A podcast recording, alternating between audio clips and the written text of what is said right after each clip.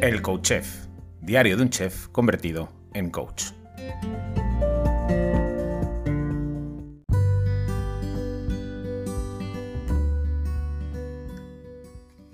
Hola, bienvenido, bienvenida a un nuevo episodio del Coach Chef, diario de un chef convertido en coach. Bueno, espero que hayas pasado un bonito fin de semana.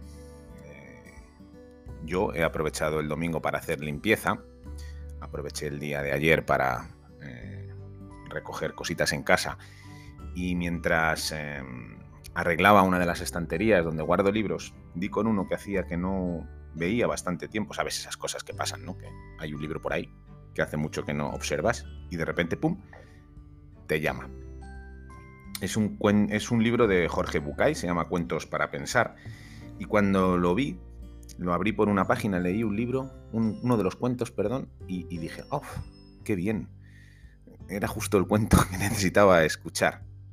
Y he pensado que durante los próximos lunes voy a hacer un ejercicio. Voy a abrir el, libro de Jorge Bucay por una página y os voy a leer uno de los cuentos, el que toque, el que sea.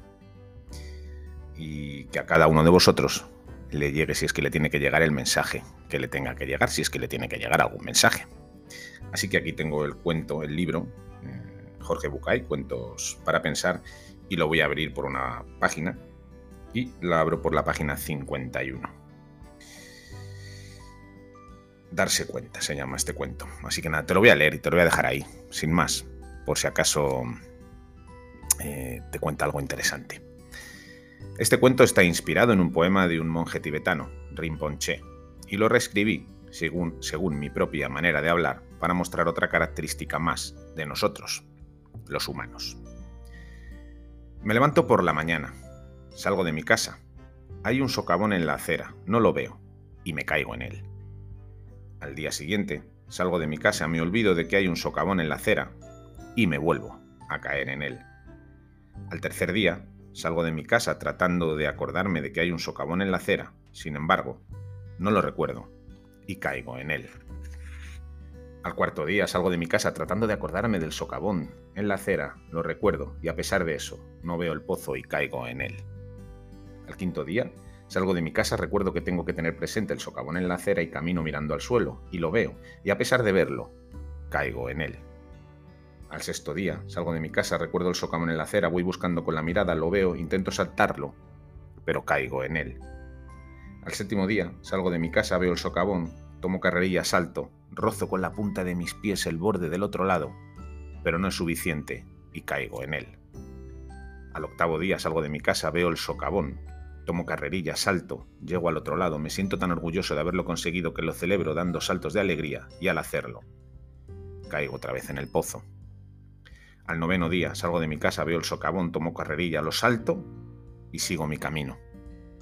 Al décimo día, justo hoy, me di cuenta de que es más cómodo caminar por la acera de enfrente. Eh, bueno, espero que te, que te que te sirva este cuento de Jorge Bucay, eh, que habla un poco ¿no? de, de, esas cosas que nos encontramos siempre, siempre, siempre en la vida, que luchamos contra ellas y empleamos fuerza, intención. Y como en el pozo, al final siempre caemos en él. Como siempre te digo, hazme saber que estás ahí, al otro lado, déjame un comentario, una valoración o un like en cualquiera de las plataformas. Y si te ha gustado este cuento de Jorge Bucay, te invito a que lo compartas en las redes sociales. Porque una cosa te digo, saber que estás ahí en este instante, sentir que estás ahí en este preciso instante, hace que todo esto que hago a diario merezca la pena. Hasta mañana. Besos y abrazos.